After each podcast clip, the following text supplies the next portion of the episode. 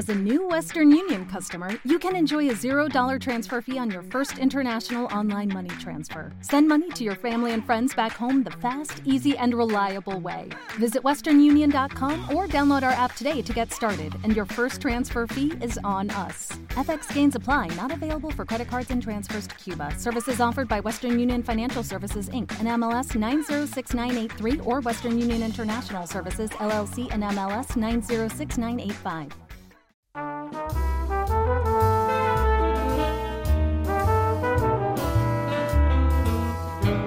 Aquí comienza Pasión Habanos Podcast con David Fernández Prada. Me gustaría, muy buenas, ¿eh? me gustaría pues saber qué se siente siendo artista.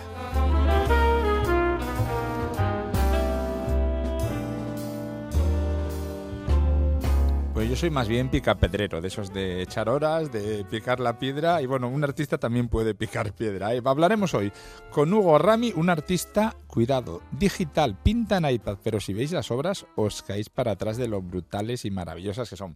Por fin llega Ángel García Muñoz ya en España, recién llegado del Festival de La Habano y nos va a contar pues todo. No sé si tendrá tiempo a contároslo todo, pero no os preocupéis, si no, irán sucesivos capítulos, pero vamos, queremos que tengáis eh, primicias que tengáis información de primera mano, que tengáis todo lo que nos ha contado hasta ahora de este Festival de La Habano.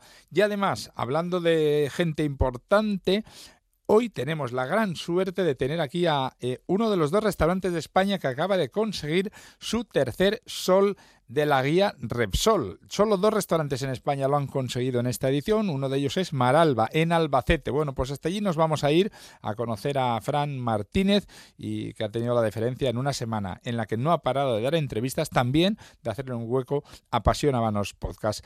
Hoy el habano de la semana son diplomáticos, colección privada 2, en esa sección llamada Buenos Humos, en los planes. Esto os va a hacer gracia. El título, mira, os lo digo. Plátanos, cacahuetes y lo que el viento se llevó. A ver, repito, ¿eh? Plátanos, cacahuetes y lo que el viento se llevó. Bueno, es una obra de teatro, ya lo cuento y luego os diré más cosas. Y para acabar, ya sabéis que estamos en Argentina, música argentina, y una de las grandes canciones para mí de la historia es Sin documentos, de los Rodríguez, mitad españoles, mitad argentinos, pero se lo asignamos a ellos y seguramente os gustará este broche final. Así que comenzamos ya, sin más demora, el capítulo 135, que se dice pronto, de Pasión a Manos Podcast.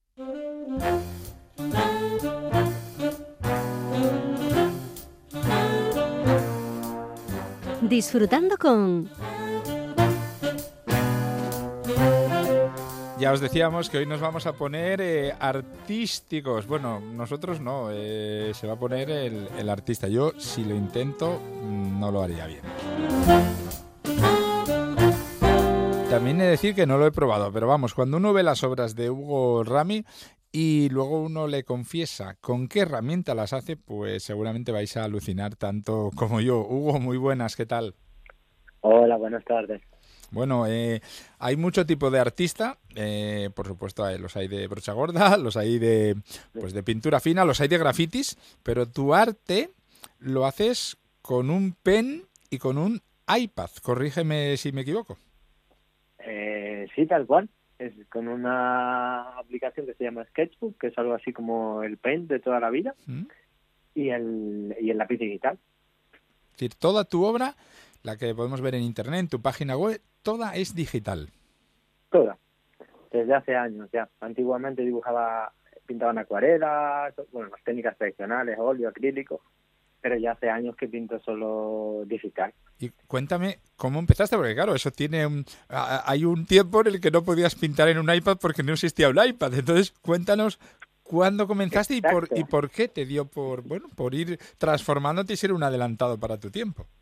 A ver, pues precisamente fue un poco lo que me permitió volver a pintar, porque llevaba un tiempo sin pintar debido a mi vida, mi trabajo. Cuando tú pintas con herramientas tradicionales, necesitas un sitio, necesitas tener las pinturas, necesitas una serie de cosas y decir, hoy se lo dedico a pintar.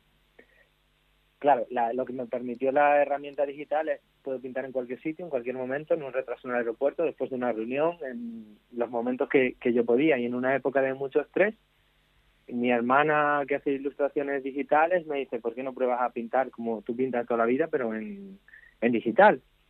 Y poco a poco probé y al final descubrí que es, que es igual. O sea, la sensación es, la misma una vez te acostumbras a la herramienta. Y entonces me permitía eso, poder pintar en, cualquier parte. Y entonces volví a, pintar, que hacía tiempo que lo tenía un poco abandonado, precisamente por falta de tiempo. Y es algo que además mi, mi cabeza necesita hacer. O sea, estoy mucho más saludable mentalmente cuando estoy pintando que cuando no puedo pintar. como una válvula de escape. Tiene una ventaja que son los costes, es decir, tú no tienes que asumir ni, ni, el, ni, este, ni los colores, eso evidentemente, y luego entiendo que sí que permite mucha personalización, ¿no? Es decir, eh, tiene, me imagino que tendrá ventajas e inconvenientes, pero yo creo que muchas ventajas, entre otras, puedes borrar, ¿no? Claro, tiene varias ventajas. Una de esas que evidentemente te puedes retractar de lo que has hecho 100%. También lo puedes hacer en la pintura normal, pero bueno, mucho más tedioso. Aquí es directamente, le das para atrás o borras y, se queda como, como nuevo. También hay que tener cuidado porque eso de repente te, te puede hacer un desastre en un cuadro si de repente usas la herramienta borrar y te cargas todo, ¿no? Que es más matizable en, en la pintura tradicional pero sí, eso está muy bien que puedes retrasar. Otra ventaja es la, la ventaja, pues lo que te he contado ahora, de dónde lo haces o cuándo, y otra la logística. Es decir, yo en todo momento tengo todos los colores del mundo, todos los pinceles del mundo y todas las técnicas del mundo a mi alcance en un solo lápiz, según la herramienta que elija. Claro. Eh, y, bueno, y, y, llevado a, llegado hasta aquí, se nota en tu obra que sí que tiene una coherencia, que yo creo que eso es importante, ¿no? Porque claro, el mundo digital, como bien dices, es tan amplio que podría no, no percibirse su estilo, sin embargo, se ve una obra tuya y se reconoce como tuya. Eh, eso tiene su mérito en el mundo digital y, y luego la segunda derivada eh, es muy colorista. Se nota que tienes todo a tu alcance porque hay mucho color en tu obra. Sí, exacto. Es que, bueno, un poco mi, mi forma de expresarme es expresar emociones a través de, del color, ¿vale? Contraste muy fuerte y eso sí que es verdad que las herramientas digitales me permiten ir más allá de lo que podía ir con las herramientas tradicionales, por eso, porque puedo tener o generar cualquier color del mundo. un poco la contrapartida que tiene el mundo digital es, un poco en, en, la línea de lo, lo, que tú decías ahora, de que mis, mis pinturas un poco se reconocen, se reconoce como mi autoría o lo que sea, el, el, peligro digital es que como puedes hacer todo, te puedes perder. Claro. Y es muy fácil perderte. Eh, primero porque ya empiezas, tú cuando estás dibujando en un lienzo, en un polio, cualquier cosa, tiene un tamaño, una dimensión, que tú lo ves. Cuando tú eliges una dimensión en una pintura digital, luego puedes hacer zoom, alejarte, acercarte, y tiene muchas ventajas porque te puedes acercar mucho a la hora de definir ciertos detalles, pero tiene la desventaja de que es muy fácil perderte, de perder el, la idea de conjunto. Entonces, bueno, tiene sus diferencias con las técnicas tradicionales, pero al final a mí me permite ir más allá con lo que yo hago. Utilizas un concepto, una frase muy habitual, my brain, ¿no? Mi cerebro. Cuéntanos o explícanos un poco qué quiere simbolizar. Claro, esto es un poco de, dónde salen los motivos de, la, de las cosas que pinto, porque por ejemplo, suelo pintar cuando me voy de viaje, cuando tengo unas emociones fuertes por cualquier motivo, pues eso puede ser un viaje, puede ser un evento, puede ser un acontecimiento, cualquier cosa, y es un poco eh, a través de los elementos que vivo esos días, por ejemplo, si me doy un paseo o algo así, pero lo que pinto es cómo lo he percibido yo, o sea, cómo internamente eh, lo he sentido. Tu cerebro lo, ha procesado y luego se ha transformado en sentimiento, ¿no? Exacto, pinto yo me doy un paseo por una calle y luego no la pinto en el momento, la pinto después, como la recuerdo, pero normalmente eso está muy muy procesado por, por cómo yo me sentí cuando lo recuerdo. Yo no recuerdo, la, he pintado a veces la misma cosa en diferentes ocasiones y no tiene nada que ver, porque el cambio soy yo, aunque sea la misma calle, la misma ciudad o el mismo sitio.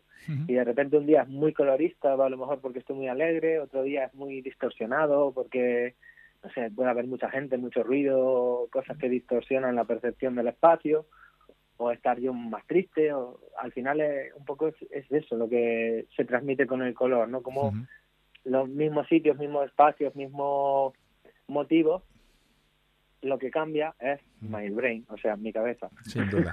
Bueno, eres, eres peninsular, pero te noto cada vez más acento insular. Estás, vives en Fuerteventura, si no me equivoco, y no sé si lo notas tú, pero se te pega.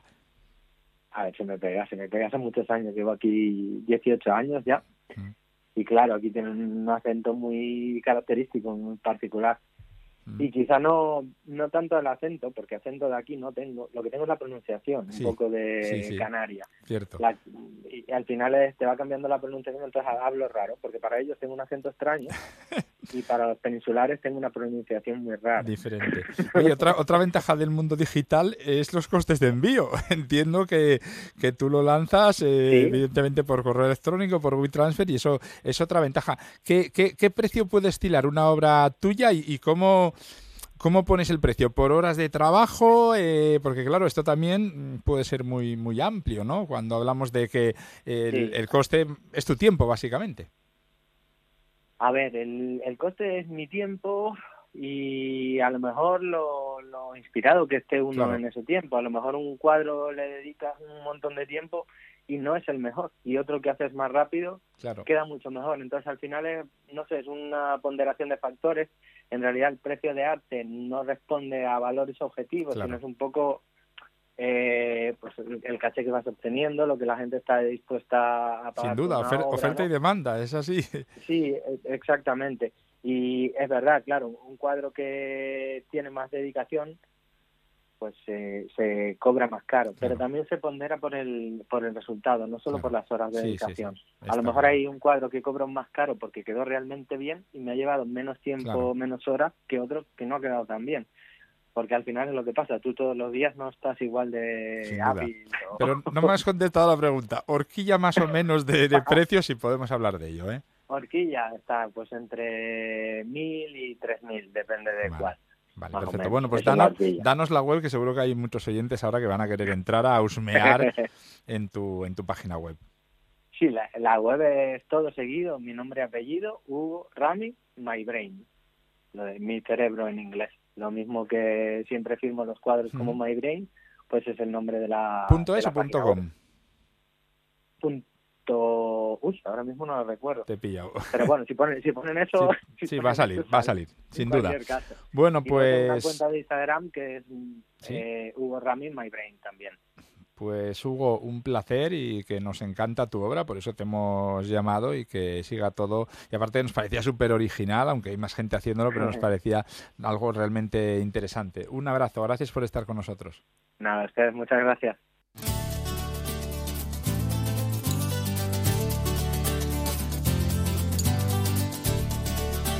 Siempre le tengo ganas a Vados Lovers, pero hoy quizás más que nunca.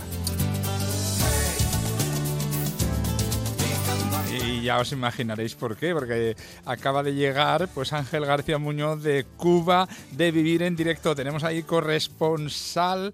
Y Ángel, bienvenido a España de nuevo. Muy buenas, ¿qué tal? Muchas gracias, David. Muy, muy recuperado después de 14 horas de dormir. Sí, ¿no? Has descansado bien y has, te has incorporado a esta vida rutinaria. Bueno, a ver, así abuela pluma, primeras impresiones de, del festival de esta edición, de este año.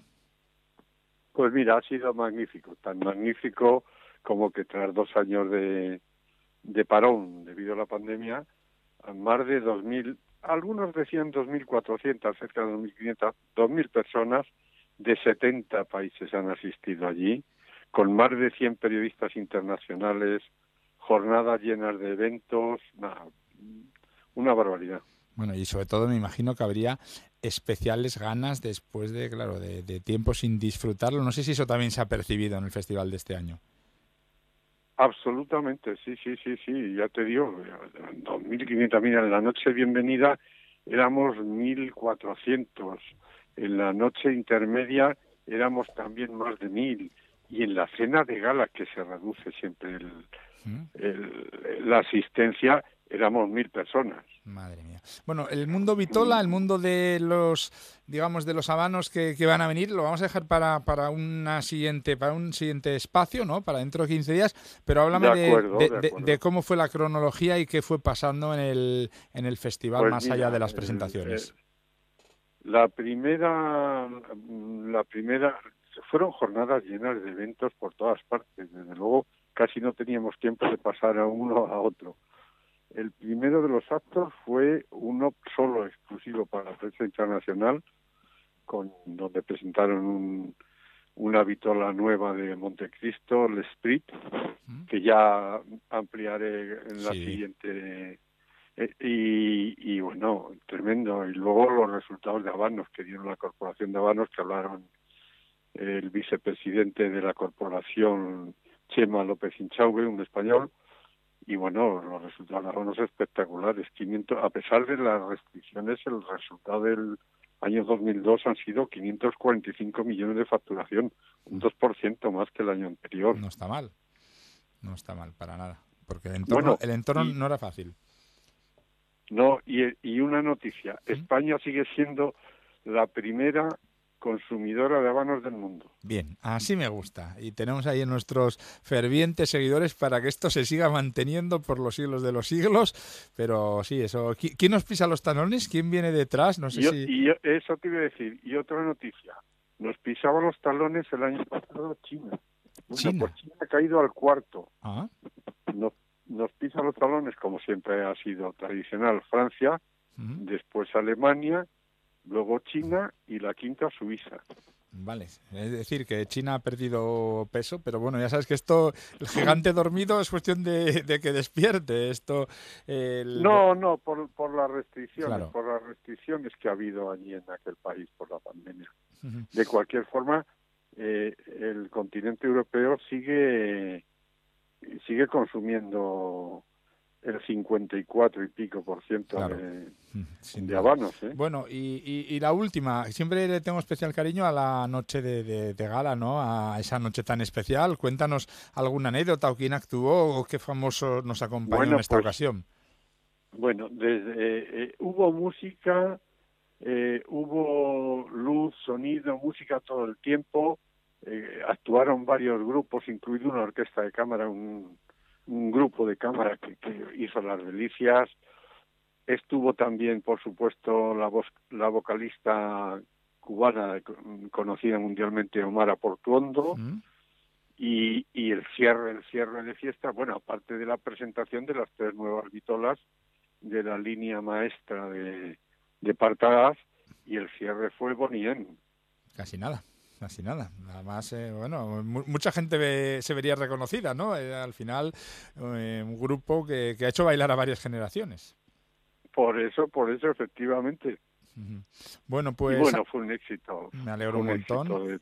Y me alegro que lo hayas disfrutado. ya sabes lo que te toca en 15 días, hablar de esas vitolas que se presentaron en el festival, ir viendo tamaños y desgranando. Y bueno, será difícil calcular cuánto llegarán a nosotros, pero por lo menos nos vas a meter en ganas. Un abrazo enorme. No, no, os contaré de pe a pa ah, las 12 y dejo ahí la docena de vitolas nuevas. Casi nada, no sé si, no, si tendremos que ampliar otro programa más. Un abrazo. Un abrazo, David. Restaurantes con personalidad.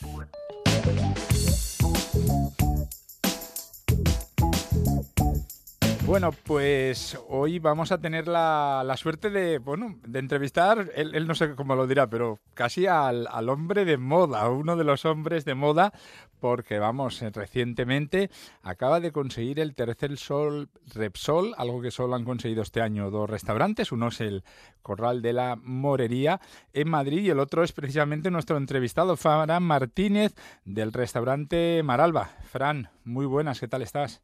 Hola, buenas. Pues nada, aquí estamos. Muy bien. No sé si te sientes así hombre de moda o uno le rumoriza estas cosas. Ah, no, no, no. Yo no me siento hombre de moda. Yo soy una persona tranquila y bueno, yo creo que las cosas hay que verlas desde una perspectiva y nosotros desde la perspectiva de, del trabajo, del esfuerzo, del día a día y, y bueno, pues eso, que hombre de moda no me siento, pero bueno, está muy bien también que se te reconozca en tu trabajo. Claro, eso sí, al final las cosas son progresivas, ni uno que ya tiene dos estrellas le han caído de golpe, todo ha ido poco a poco, eso me imagino que junto con una madurez hace verlo de otra manera, ¿no? Exacto, sí, nosotros con, el, con Maralba llevamos 20 años trabajando, es un proyecto que hemos empezado desde, desde cero, mi mujer y yo, y le hemos, le hemos puesto toda el alma y todo el cariño y hemos ido creciendo poquito a poco, año tras año, evolucionando, entendiendo también lo que es este negocio y, queriendo mejorar año tras año y poco a poco han ido llegando reconocimientos y cosas muy bonitas para Paragua. Y cuando miras atrás y ves aquel chavalín de veintipocos años, eh, ¿cómo lo ves ahora? ¿Como un atrevido? ¿Como un valiente? ¿Cómo, cómo recuerdas aquellos tiempos, claro, vistos desde ahora, eh? Sí, sí, yo, yo creo que como, como, como un valiente, pero sobre todo con, con una persona con mucha con mucha ilusión, ¿no? Con muchas ganas de, que seguimos teniendo, ¿no? Pero en aquel entonces, cuando eres joven, pues todo lo ves de una perspectiva de, de, ilusión, de fuerza, de ganas de, de, querer, de hacer, de bueno, y también cometen muchos errores, pero pero bueno, gracias a, Dios todo ha salido bien, ¿no? De momento todo está saliendo bien. Hmm. Bueno, estamos hablando de que Castilla-La Mancha eh, no se parece nada a, a, lo que se hablaba de ella a nivel nacional hace 10 años. Es decir, el ruido mediático que ahora habéis logrado meter, además repartido un poco, casi por, por todas las, las provincias, me imagino que, que no sería fácil en una localidad como Almansa el ir sembrando y consolidando una propuesta tan atrevida como la, la vuestra. No, nada era fácil, ¿no? Nosotros cuando, cuando abrimos Maralba hace 20 años, eh, yo trabajaba, eh, yo era jefe de cocina del restaurante, el desaparecido restaurante Maspao con Xavier mm. y Tony Jerez, y cuando abrimos Maralba hace 20 años pues no había nada de alta cocina. Estaba Manolo de la Osa en las Torañeras y, Pepe Rodríguez Rey en el Bohío y después llegamos nosotros y en una plaza como es Almansa una zona muy tradicional con platos de mucha tradición de de, de gazpachos de, de bueno pues una cocina muy muy muy tradicional. Eh, entramos nosotros pues una mujer fuera en sala eh, una cocina sin barra, que solo podías sentarte en mesa. Es decir, y esto estoy hablando de hace 20 años, ¿no? Que no podías entrar al restaurante y tomarte un, un, aperitivo, conocer un poco qué se está haciendo ahí, salir y sino tenías que entrar a la mesa directamente y tomarte un menú de degustación. Es decir, que que, la apuesta fue muy arriesgada, sí, muy arriesgada. Yo ahora lo miro y digo, pero qué narices. bueno, ahora mantenéis, si no me equivoco, y corrígeme si me equivoco, tres menús de degustación. Sigues teniendo uno, un precio imbatible dentro del mundo de las dos estrellas, sigues teniendo un menú, el Esencia, a 65 euros, si no me equivoco. Sí, bueno, es un poco, es un poco también porque, como te digo, nosotros solo tenemos Maralba y, y, y tampoco estamos... Eh, nosotros nos gusta que hay una clientela también que entre semana viaja, que no tiene tanto tiempo para hacer estos menús tan largos, que no, que no, como que come menos, porque también tenemos clientela que ya, que ya es mayor o, gente que come menos, ¿no? ¿no? No se puede comer el gran menú de Fran Martínez mm, un miércoles a mediodía, ¿no? Entonces también esa parte de, de, de, de Maralba, esa parte del menú, la queremos mantener y, y, creo que, está bien, ¿no? Pues no es la mayoría la gente que come en la esencia, pero sí que hay cierto público que va de viaje, que no puede estar mucho tiempo en el restaurante, que le viene bien este menú, ¿sabes? Entonces, por esa, por esa manera de pensar lo mantenemos, ¿no? Eh, un poco de, de esa gente que, que, que, ya no come tanto, que come menos o que va de viaje y no tiene tiempo para estar tanto tiempo en el restaurante. Pero, pero me parece muy, honesto, muy honesto por vuestra parte en ese sentido. Luego tenemos el, como dices, el gran menú de Fran Martínez que vale 105 euros y en medio, no obstante, hay ahí uno también para que la gente se pueda coger que es el Alma 85 euros. Sí, sí, no, bueno, yo creo que los precios, pero también Almanza es una plaza que que, que aquí no tenemos gran gran turismo, ¿no? Es decir, que bueno, que al final pues el público también tenemos un público local, también tenemos gente que viene cinco veces al año o siete veces al año a Malalba a, celebrar su cumpleaños o, o porque vienen sus hijos que están estudiando fuera o por cualquier motivo. Entonces, eh, nosotros eh, nuestro restaurante queremos que sea un restaurante donde la gente repita y donde queremos, pues bueno, que como está ahora todos los días que esté el restaurante lleno, que haya una lista de espera de cuatro meses para poder venir a Maralba, casi cinco, y todo eso es fruto del trabajo y también de la honestidad que creo que tenemos en la propuesta. Es decir, que esa lista de espera de la que se habla es real y es para todos los días, no solo los fines de semana. No, es real, es real. ¿eh? entre semana puede ser que algún día haya alguna mesa libre, porque también como la gente coge con mucho tiempo las reservas, pues suele haber cancelaciones. Hay un trabajo, como yo digo, que se encarga mi mujer de estar todo el día reconfirmando. Ingrato, ¿no? Ingrato, pero hay que hacerlo. hay que hacerlo porque porque al final, pues claro, la gente pues dice, tú le, dices a una persona que tiene que, que para venir, por ejemplo, tienes que reservar para agosto y te dice, bueno, pero para agosto no sé si me puedo planificar o no pero al final como yo digo pues pues sí el, libro va hacia adelante y, y siempre hay cancelaciones también y, caídas de última hora que bueno que intentamos que intentamos parchear como se pueda Está claro. Bueno, y por último, eh, si de estos 20 años tienes que coger dos o tres platos icónicos de Fran Martínez, ¿con cuáles te quedarías? Bueno, yo me quedaría un plato un plato que, que demuestra la evolución de lo que de lo que es la cocina manchega y, y que ha, estado siempre en el restaurante eh, el ajopringue es decir el ajopringue manchego. Luego un plato que me abrió mucho la mente y muchos caminos que fue la lata de cabeza de cordero un, un asado que hacíamos con cabezas de cordero que es muy muy aquí de la mancha y por último, el pichón madurado con raviolis de, de morteruelos de sus hígados, con un jugo de caza y un poquito de trufa. lo tenías clarísimo, parece que estaba preparado y no lo estaba, ¿eh? Eso que no, no, no, pero son tres platos que, eh, sobre todo de cocina manchega los tres, ¿no? De cocina de muy, muy, de cocina del ADN de lo que es Maralba, pero que definen muy bien la, la evolución, ¿no? Eh, el ajopringue fue el plato que nos dijo el camino que teníamos que seguir, es decir, porque era, pues bueno, un, plato icónico de la cocina manchega que fuimos capaces de ponerlo dentro de un menú de degustación tal cual, de esa manera tradicional. La lata de cabeza también fue un plato arriesgado, ¿no? Porque porque acabar un menú de degustación con, con un asado de cabeza de cordero, aunque era, pero también te, te, te decía, aquí estoy yo, ¿no? Y está en mi cocina, y la evolución de por dónde va ahora la cocina de Maralba es ese pichón madurado con cereales, eh, asado a la brasa, con, con de morteduelo, con jugo de, su, de caza, con trufa, bueno, que se va viendo un poco la evolución de la cocina. Mm, da gusto escucharte, eh, manteniendo esa tranquilidad, manteniendo esa honestidad mucho tiempo después y como lo demuestra tu buen hacer y, en este caso esos precios amables dentro de alta, altísima cocina, diré yo. Fra Martínez, eh, Restaurante Maralba, Almansa, un abrazo y gracias por estar con nosotros. No, gracias a vosotros y aquí tenéis vuestra casa.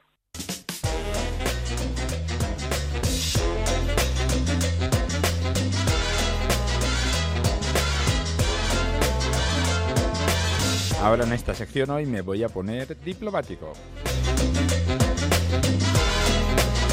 Es una pista como muy obvia, ¿no? En una sección de habanos ya yo creo que he dado demasiadas pistas. José Andrés Colmena, muy buenas, ¿qué tal? Muy buenas, señor, muy bien. Claro, hablar de diplomático en el mundo del habano nos lleva ya directamente a, la marca. En este caso, eh, bueno, no estaría fácil además ponerse diplomático frente a ti, teniéndote al otro en otro lado del, teléfono, pero mira, em, ya la semana pasada te busqué las cosquillas a ver si esta te la esperas. ¿Crees que ha sido importante la diplomacia en el mundo del habano?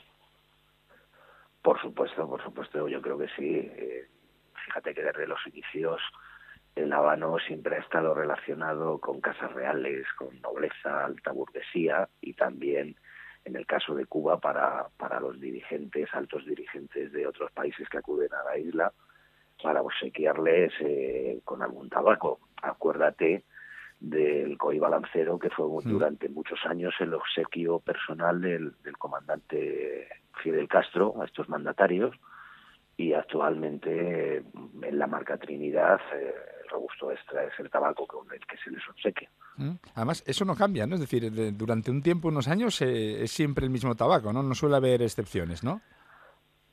Sí, son decisiones que se toman desde, Habanos y bueno, eh, sí que duran mucho tiempo, muchos años, hasta que, hasta que lo van cambiando. Hasta que hay cambios. Bueno, cuéntanos, vamos a retrotraernos al principio. Cuéntanos el origen de la marca Diplomáticos. Pues dentro del mundo del habano, la marca Diplomáticos es una marca joven. Se creó en 1966 eh, a imagen y semejanza de, Montecristo. Utiliza el mismo código en, nombrar, en denominar a, sus vitolas con los números, al igual que en Montecristo en, la línea clásica, para identificar a, su vitolario.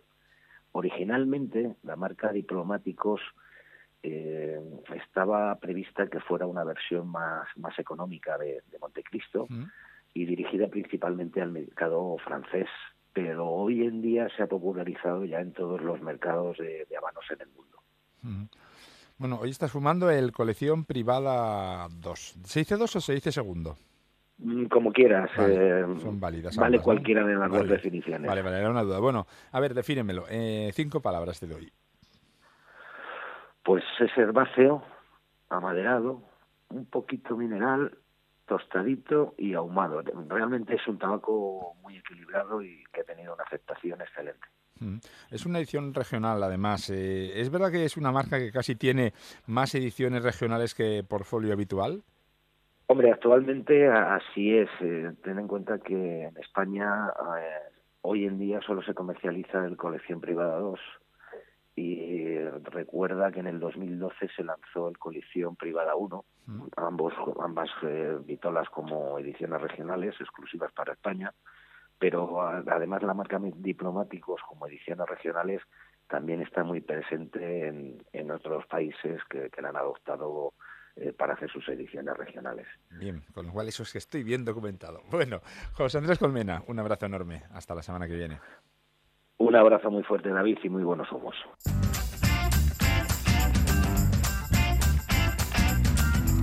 No os perdáis los planes o el plan que os traemos esta semana. Se titula Plátanos cacahuetes y lo que el viento se llevó. Bueno, es una divertida comedia, es un espectáculo de unos 90 minutos. Ha estado ya en Barcelona, está de gira eh, ahora mismo, este fin de semana eh, ha triunfado en Zaragoza, se va a ir en abril a mediados el día 14 a Pamplona, el 1 de mayo estará en el Teatro Cervantes de Málaga, bueno, está Gonzalo de Castro, el actor Carmen Barrantes, José Bustos y Pedro Mari Sánchez, y al final, pues eh, habla de, de lo que no sabemos o de lo que pasó durante el rodaje de la película Lo que el viento se llevó. Era un auténtico desastre y bueno, pues van a ir contando diversas vicisitudes que fueron pasando en la grabación de este, bueno, folletín ambientado en la Guerra Civil Norteamericana. Una divertida producción que, como digo, se encuentra de gira por, por España, que está triunfando y que la vais a poder ver pues en, diversos, eh, diversas ciudades, podríamos decir, de del país. Así que apuntároslo, plátanos, cacahuetes y lo que el viento se llevó. No digo nada y lo digo todo, sin documentos. Los Rodríguez. Ahí vamos.